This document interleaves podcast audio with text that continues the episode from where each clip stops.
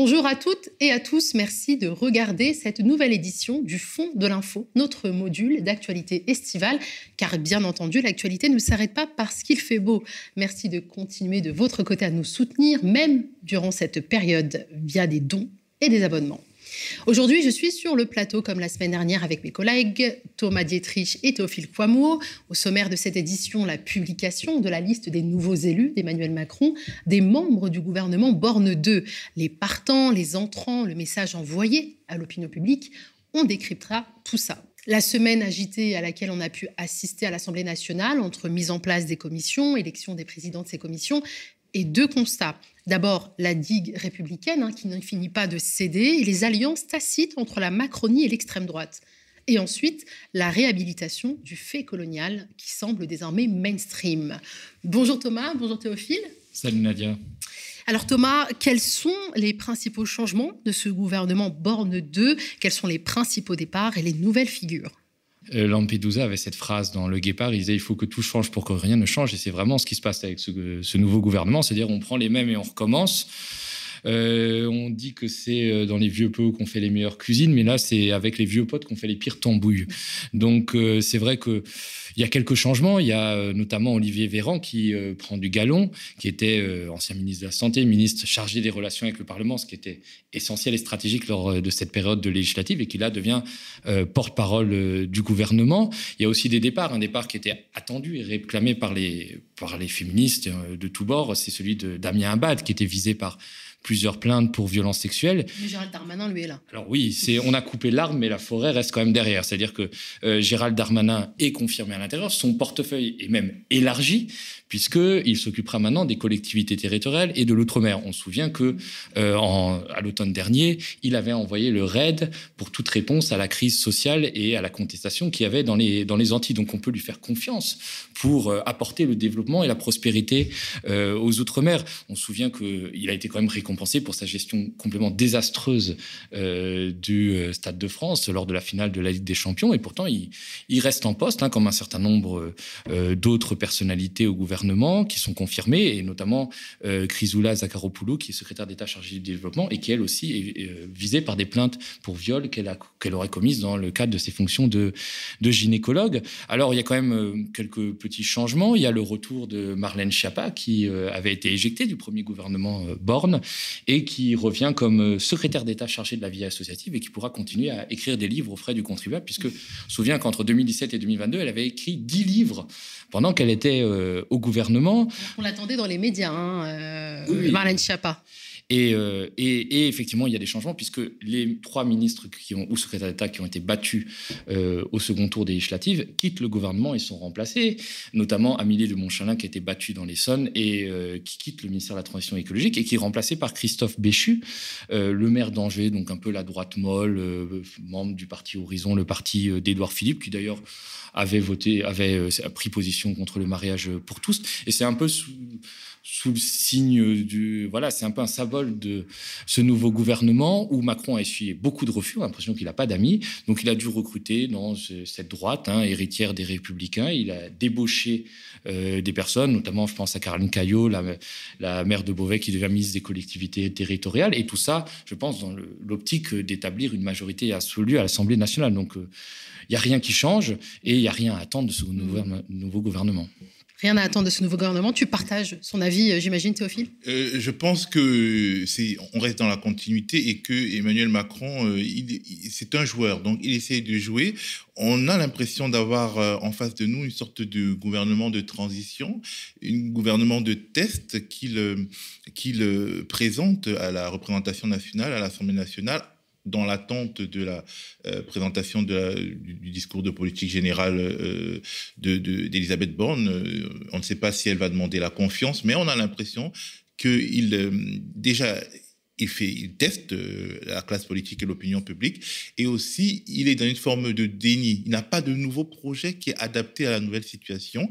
Il euh, ne prend pas acte de la nécessité de construire une nouvelle majorité, notamment en faisant de vrais compromis, par exemple avec LR, qui est euh, en phase avec la Macronie. Et donc, du coup, face à cette absence de projet politique, il n'a pas de copains. C'est-à-dire que dans le flou artistique qu'il entretient, peu de figures politiques d'un certain ordre, peuvent accepter de rejoindre un gouvernement dont on ne sait pas quelle sera sa feuille de route. Et c'est pour ça qu'il il a sans doute essayé, à mon avis, de recruter à ELV, peut-être au PCF, peut-être à LR, sur des bases personnelles. Et ça fonctionne avec des seconds couteaux, mais pas avec des gens qui se voient un destin national ou qui ont une certaine envergure régionale parce qu'ils ne veulent pas se compromettre avec un gouvernement, avec un exécutif dont, dont on ne sait pas où il va. Parce que, euh, voilà, euh, Emmanuel Macron, euh, sa stratégie, c'est celle des petits coups, poser une action, attendre de voir comment ça réagit. Si ça réagit trop mal, on change un peu, on modifie un peu notre, recette de cuisine et puis on la repropose, etc. Et on, est vraiment là-dedans, dans une sorte de, de gouvernement qui peut à la fois être une sorte de transition vers quelque chose qui prendra acte par la suite, euh, après observation du comportement des républicains, des ELV, des PS, etc., euh, à l'Assemblée nationale, on peut aussi imaginer que c'est vraiment un gouvernement de déni qui considère que malgré tout, les choses peuvent continuer comme avant. Et on, le saura dans quelques mois quand on verra si euh, finalement confronté éventuellement à, une, à des difficultés à l'Assemblée nationale, il change de braquet. On s'attendait à voir euh, peut-être Fabien Roussel ou euh, Yannick Jadot au gouvernement, mais ça aurait peut-être été plus qu'une concession, une compromission pour eux de rejoindre ce gouvernement? De toute façon, il y a eu l'échec du débauchage à gauche. Mm. Et même sans aller jusqu'à Fabien Roussel et Yannick Jadot, il euh, faut se souvenir qu'Emmanuel Macron avait essayé de nommer une première ministre issue des rangs de la gauche. Euh, je pense à Valérie Rabault, qui est aujourd'hui vice-présidente de l'Assemblée nationale et qui vient du Parti socialiste. Et Valérie Rabault avait refusé comme d'autres femmes de gauche. Donc, euh, un peu contraint et forcé, il se rabat sur sa droite, puisque personne ne veut être la caution de gauche dans un gouvernement dont on sait qu'il sera attentatoire aux libertés et aux acquis sociaux. Et puis, il y a un deuxième enseignement à tirer de ce, nouveau gouvernement, c'est le recul sur les grandes priorités qu'avait dicté euh, Emmanuel Macron. C'est-à-dire que pendant l'entre-deux tours, euh, il avait dit que la transition écologique, ça serait la politique des politiques lors d'un discours à Marseille. Et là, on se rend compte que le ministère de la transition écologique est confié à quelqu'un euh, de la droite molle qui avait voté contre l'interdiction des néonicotinoïdes. Et dans l'ordre protocolaire, le ministère de la transition écologique recule de la cinquième à la dixième place.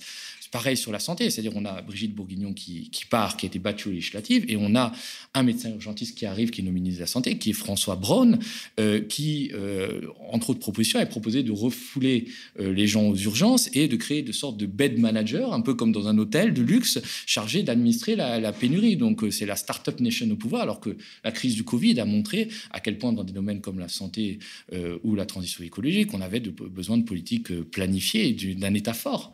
Et donc, c'est vraiment, c'est vraiment les, les enseignements. On ne s'attendait à rien, mais on est quand même déçu finalement.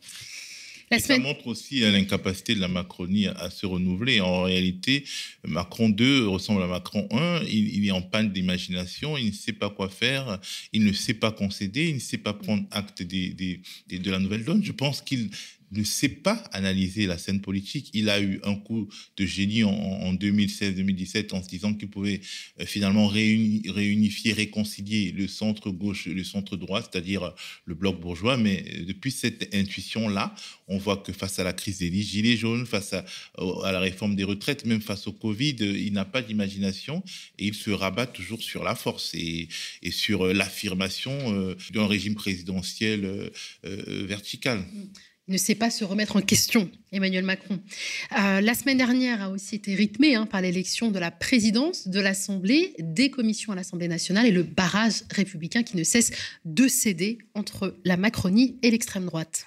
Ah oui, bon, déjà, à la présidence de l'Assemblée nationale, il y a une, macroniste purgée qui a été élue. Il y a, il y a Elbron Pivet, qui était éphémère ministre des Outre-mer et qui a été élu au perchoir. Et on, euh, Yael Braun-Pivet s'était rendu célèbre lors de la précédente législature pour avoir enterré euh, la commission d'enquête sur euh, l'affaire Benalla. Donc finalement, elle est récompensée pour service rendu à la, à la Macronie. Et puis, on a eu tout le psychodrame autour de l'élection à la vice-présidence de l'Assemblée, où finalement deux représentants du Rassemblement national ont été élus vice-présidents, alors qu'il y avait Sandrine Rousseau qui se présentait en face, donc qui ont été élus vice-présidents avec les voix euh, des Républicains et euh, de la Macronie. On a eu des personnes euh, comme Éric Woerth qui ont été recasées à la questure. Donc la questure, c'est l'organe qui est chargé de... Ce sont des députés qui sont chargés de veiller à la bonne administration de l'Assemblée et à la bonne gestion financière. C'est quand même assez curieux de confier ça à Éric Woerth, ancien ministre, qui avait reconnu lors de la campagne de 2007 de Nicolas Sarkozy avoir avoir distribué des dizaines de milliers d'euros en liquide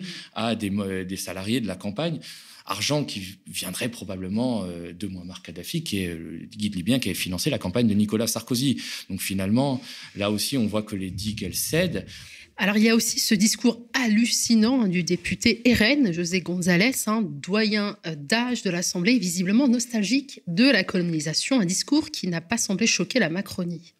Moi, je trouve qu'on n'en parle pas assez de cette histoire. Ça veut dire que il euh, faut quand même se souvenir de ce qu'était l'OAS. C'est une organisation terroriste d'extrême droite euh, qui a lutté contre l'indépendance de l'Algérie en commettant des attentats sur des civils qui ont fait plus de, de 2000 morts, qui a tenté d'assassiner le général de Gaulle. Je ne sais pas si on se souvient de ce fameux attentat qu'il y a eu au Petit Clamart et la balle qui a fini dans la dinde achetée par Yvonne chez Fauchon.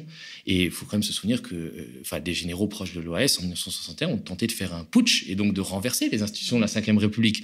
Donc en 1961, l'OAS a rêvé de rentrer à l'Assemblée et 60 ans après les faits, ça se passe quand même avec euh, ce discours du doyen d'âge de l'Assemblée nationale qui s'avère par le hasard être José González, qui est euh, un ancien euh, voilà pied, pied noir, qui, dont la famille a été est partie de l'Algérie après l'indépendance et qui a sa carte au, par, au FN, hein, au Front National depuis les années 70, qui est un compagnon de route historique de Jean-Marie Le Pen et qui partage un peu toutes les, idées négationnistes et révisionnistes qui ont fait les grandes heures du parti d'extrême droite et de Jean-Marie Le Pen.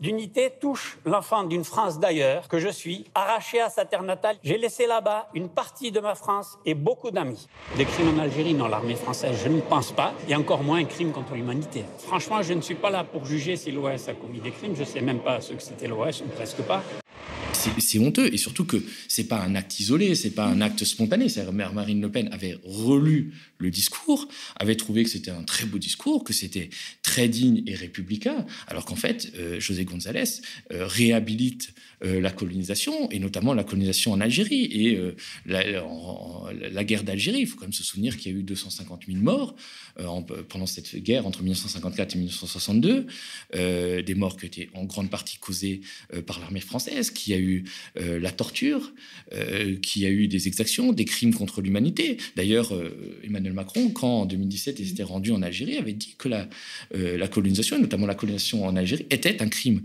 contre l'humanité. Alors, entendre dit dans le même temps que la France avait eu un rôle positif au sein de cette en Algérie. Une fabrication française, etc. Aujourd'hui, entendre au perchoir de l'Assemblée, mm. qui est quand même un lieu symbolique, un homme réhabiliter ses crimes et cette abomination, c'est quelque chose de tout à fait honteux. Et ça s'inscrit dans une dynamique qu'on a en ce moment, enfin qu'on a depuis, depuis des années, mais qui s'amplifie, mm. de réhabilitation de la colonisation. Et ça vient pas seulement de l'extrême droite. Hein. La colonisation est redevenue même tendance au sein de la Macronie. Alors oui, c'est-à-dire, bon, il faut quand même voir à Perpignan, euh, donc repère de Louis Alliot, ancien compagnon de Marine Le Pen, euh, on a organisé pendant trois jours, très récemment, euh, un colloque pour réhabiliter l'œuvre bienfaitrice de la colonisation. Et puis, on a des discours, de toute façon, depuis, depuis des années, c'est une sorte d'argument de campagne. C'est un peu tendance à droite, hein, et la Macronie s'en inspire, hein, de réhabiliter la colonisation. Sarkozy avait fait son discours à Dakar en disant l'homme africain n'est pas assez entré dans l'histoire.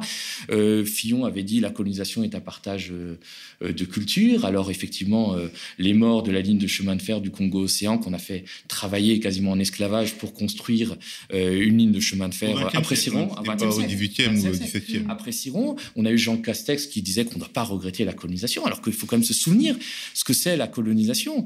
Euh, c'est-à-dire, euh, par exemple, dans des pays comme la Centrafrique, au XXe siècle, c'était de l'esclavage. C'est-à-dire que la France, l'autorité coloniale faisait venir des compagnies privées qui euh, mettaient les hommes en esclavage, qui les envoyaient travailler dans les champs de coton ou dans les forêts pour récolter le latex, qui servait à faire le caoutchouc. On gardait les femmes et les enfants en otage. C'est-à-dire que si les hommes ne travaillaient pas assez bien, on pouvait s'en prendre aux femmes et aux enfants. Il y a des histoires, par exemple, le père de Jean Bédel Bocassa, le fameux empereur qui aurait donné des diamants à Giscard, avait été exécuté en place publique par les Français parce qu'il s'était révolté contre cette administration coloniale qui était euh, esclavagiste.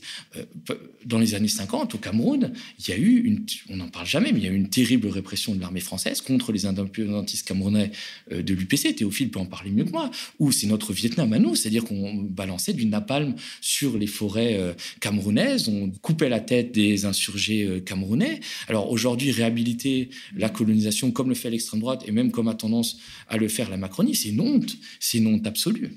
Moi, je pense que de toute façon, euh, de fait, les gens qui ont connu la colonisation sont soit vieux, soit morts. Alors pourquoi cette réhabilitation se fait? Ça veut dire qu'il est question d'opposer les Français entre eux, d'opposer les Français issus de l'Empire aux Français, entre guillemets, de souche et aux autres, en essayant euh, de euh, subtilement de réinstaller le logiciel de l'inégalité structurelle des ethnies ou des races, entre guillemets, parce que quelque part, réhabiliter. Quel était le projet politique de l'OAS C'était de créer une Afrique du Sud dans en Algérie, c'est-à-dire un régime d'apartheid où les, les, droits politiques des indigènes, entre guillemets, seraient limités. Mais l'apartheid, c'est ce qu'ils voulaient faire au milieu du XXe siècle, il voulait créer l'apartheid, un régime d'apartheid à, à euh, quelques centaines de kilomètres de, l'Europe. Et, il euh, existait.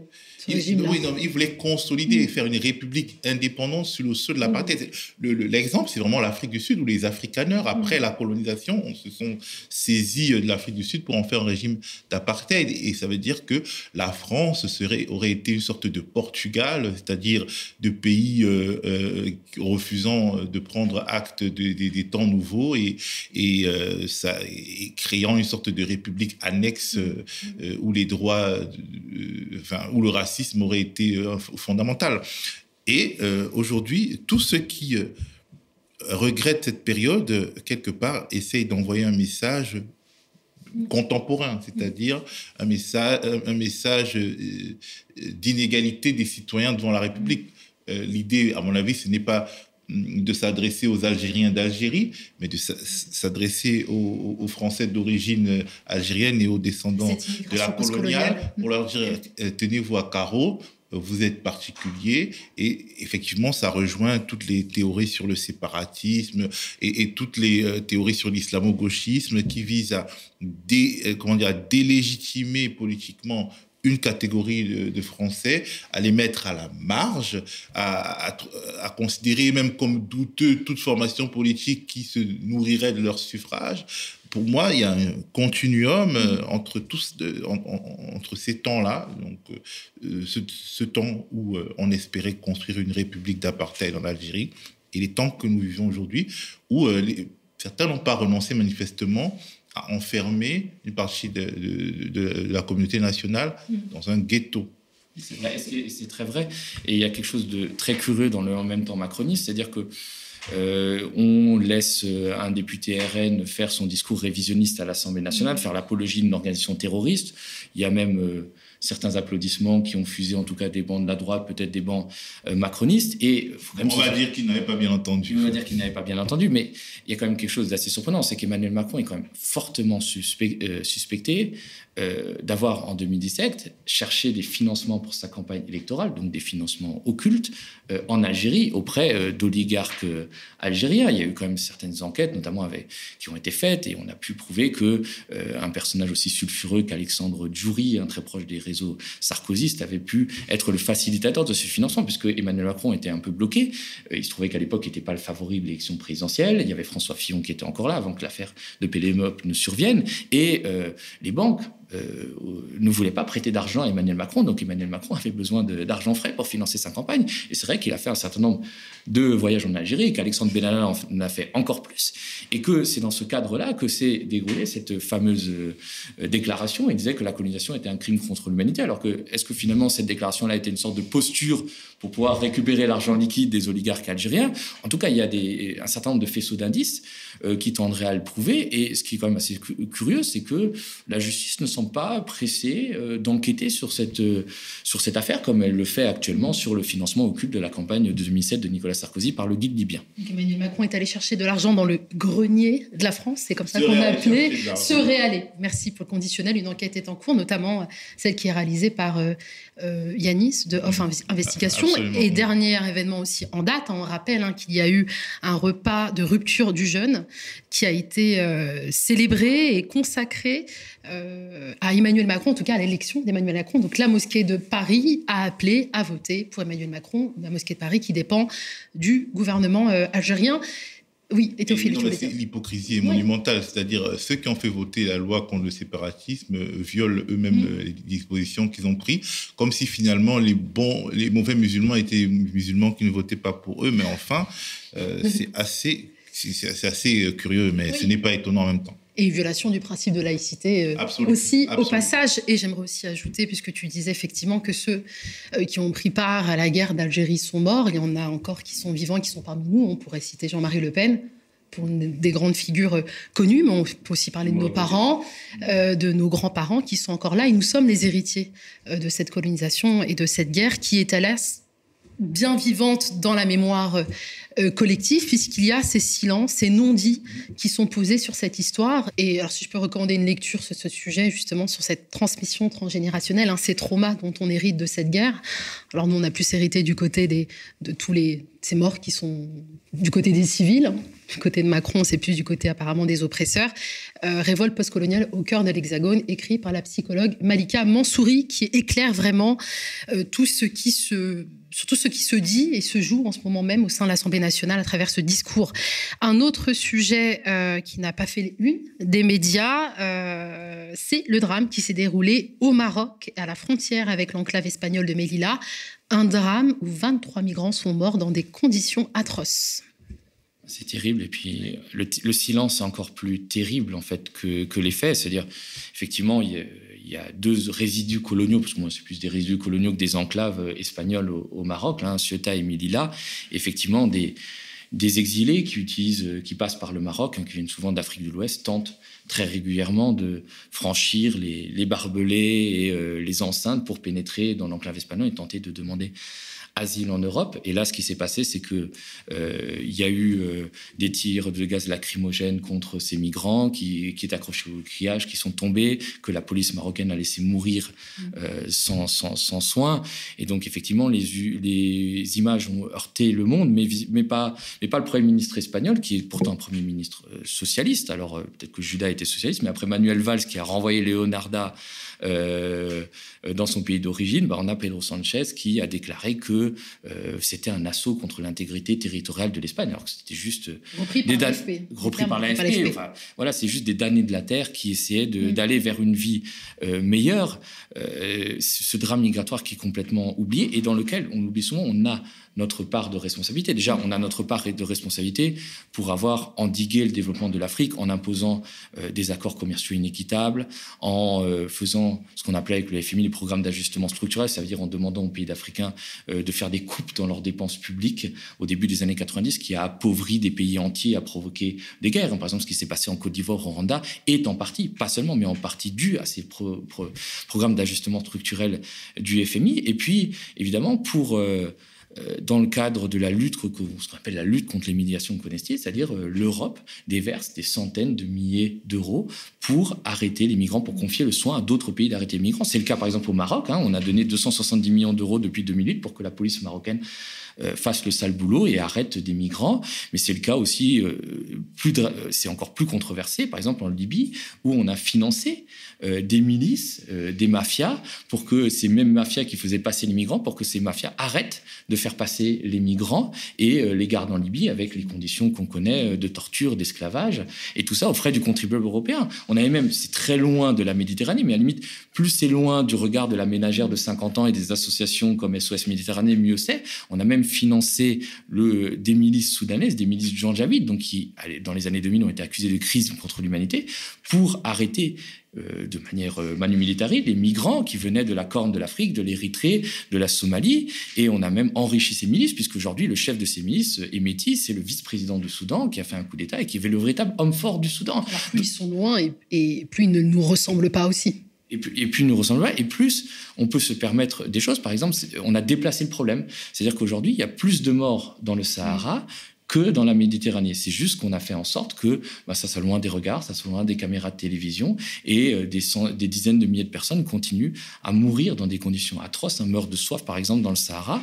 Et ça n'a pas ému ici, et ça contribue aussi à la séparation, à la euh, à l'amertume mm. postcoloniale et, et, euh, aux problèmes de demain.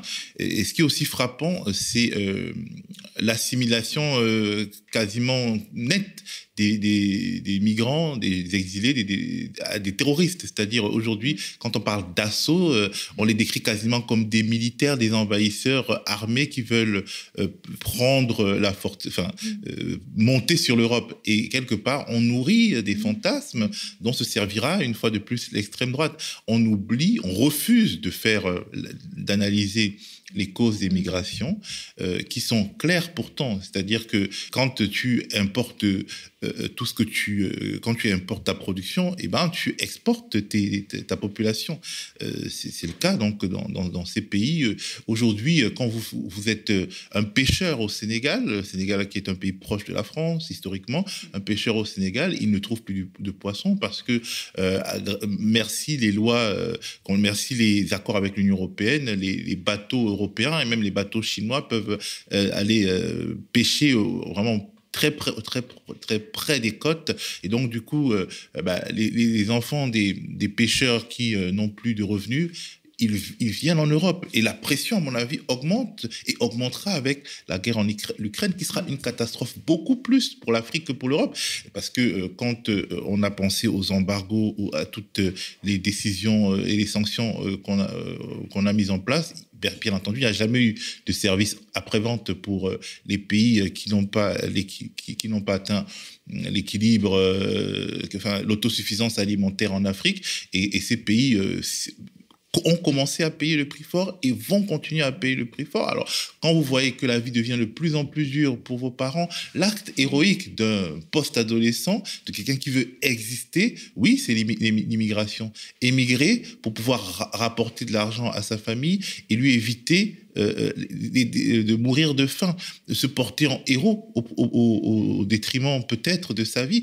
Et c'est pour cela que euh, les Européens que nous sommes, en fait, on n'a aucune leçon à donner à ces gens, à ces gens qui justement, pour pouvoir maintenir un semblant de dignité pour les leurs, sont prêts à mourir dans la Méditerranée, des gens qui euh, ont euh, le confort, euh, les revenus, la sécurité de l'emploi et même les, indemnités quand ils sont au chômage, devraient pouvoir comprendre par la sensibilité le désir de classe moyenne de, cette jeunesse qui se noie dans la Méditerranée ou bien qui meurt comme ça à, à Melilla. Mais bon, il faut déshumaniser, il faut déshumaniser pour pour pouvoir réprimer euh, avec euh, le cœur léger. Et c'est dans cette déshumanisation qu'on présente désormais ces migrants comme des militaires, des envahisseurs qui veulent voler, euh, prendre d'assaut notre pays et voler ses richesses, etc.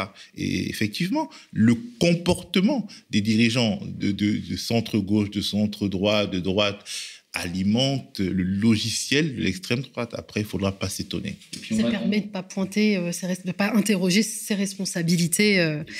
On, va de plus en plus loin dans les mm. mesures sur l'accueil des exilés, notamment des demandeurs d'asile. Par exemple, le Royaume-Uni a fait quand même quelque chose d'assez euh, nouveau et inquiétant. C'est-à-dire qu'ils ont passé un accord avec le Rwanda en disant ben, le temps que les migrants demandent l'asile, on va vous envoyer au Rwanda en attendant qu'on vous donne une réponse positive ou négative. Et si euh, vous êtes accepté, bon, vous rejoindre le Royaume-Uni. Et si votre demande d'asile est refusée, ben, vous resterez au Rwanda où vous irez où bon vous semble. Et il faut, se souvenir qu'Emmanuel Macron avait tenté de faire la même chose au début de son précédent quinquennat en essayant d'établir ce qu'on appelait des hotspots, c'est-à-dire des points de demandeurs d'asile au Niger et au Tchad. Moi, à mon avis, il ne serait pas surprenant que euh, dans, les, euh, euh, dans les années à venir, on ait une proposition de loi qui propose de délocaliser un peu les, demandeurs d'asile, de les mettre dans un autre pays avec moins, de, moins de droits, pas de possibilité de recours, et puis évidemment, bah, il n'y aurait pas à les expulser une fois qu'on leur, qu'on leur aurait dit non.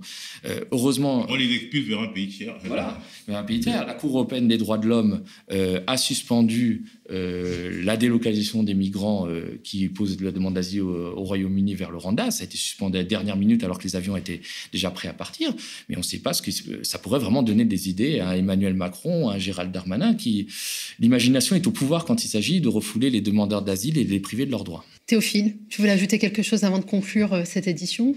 Non, euh, tout, juste que euh, finalement, la question qui se pose, c'est civilisation ou barbarie. Mmh.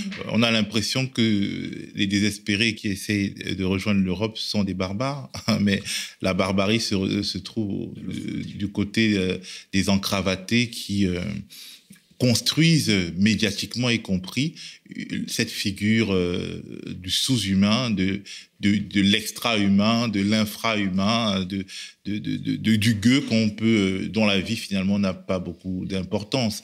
Et il faudrait aussi regarder tout ça avec les yeux de, de, de, de, ces gens. Quand ils voient ce qu'on est capable de faire pour les refouler, jusqu'où on est capable d'aller dans la négation de leur humanité et qu'ils voient le traitement qui est fait, par exemple, aux Ukrainiens qui arrivent en Europe, tout ça alimente la défiance, l'amertume, la rage, euh, et, aussi une distanciation. Et même dans cette guerre euh, euh, en Ukraine, l'Occident finit seul parce qu'il affirme des valeurs qu'il ne pratique pas.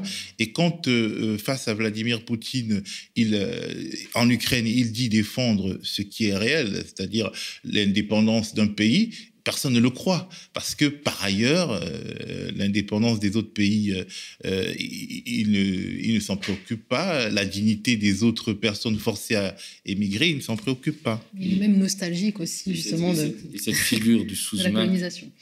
Est-ce que cette figure du sous-humain que tu décris si bien, elle est finalement héritière de la colonisation, cette mhm. colonisation qu'on veut réhabiliter. Sartre disait que l'enfer, c'est les autres, mais je crois que la colonisation, c'est l'enfer que l'Europe a apporté aux autres. Et ça, on l'oublie souvent. Et ça ne s'est jamais fini, puisque avec euh, ces migrants qu'on traite comme des sous-humains, avec cette France-Afrique qui continue à exister, on perpétue mhm. d'une certaine manière la colonisation. Et c'est peut-être pour ça qu'on en, fait, euh, qu'on en fait la promotion à l'Assemblée nationale. Exactement. L'histoire se répète. Hélas, Théophile, Thomas, merci de décrypter euh, l'information comme euh, on ne le voit dans aucune chaîne euh, mainstream. Au contraire, dans certaines chaînes, on reçoit même des éditorialistes, des chroniqueurs ou des personnes politiques qui appellent à tirer sur ces migrants. Donc, merci de les réhumaniser comme vous le faites. Voilà, c'est la fin de cette édition. On rappelle hein, que notre campagne d'abonnement est toujours en cours. Objectif 15 000 abonnés à la rentrée en vue de financer nos nouvelles ambitions, notamment l'émission du soir qui s'appellera toujours debout et d'autres innovations dont on vous parlera durant cet été. Restez connectés aux médias.